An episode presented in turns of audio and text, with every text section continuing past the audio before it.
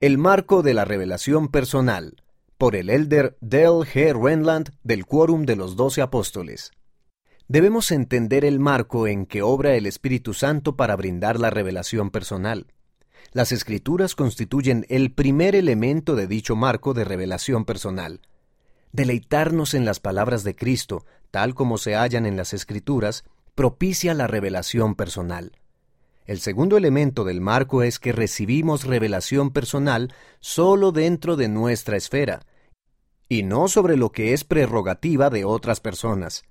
La doctrina, los mandamientos y las revelaciones para la Iglesia son la prerrogativa del profeta viviente, quien los recibe del Señor Jesucristo. Solo el profeta recibe revelación para la Iglesia. La revelación personal pertenece por derecho a las personas ustedes pueden recibir revelación, por ejemplo, sobre dónde vivir, qué carrera seguir o con quién casarse.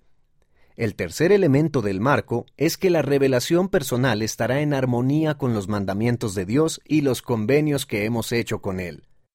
Cuando pedimos revelación acerca de aquello sobre lo cual Dios ya ha dado instrucciones claras, nos predisponemos a malinterpretar nuestros sentimientos y a escuchar lo que queremos escuchar.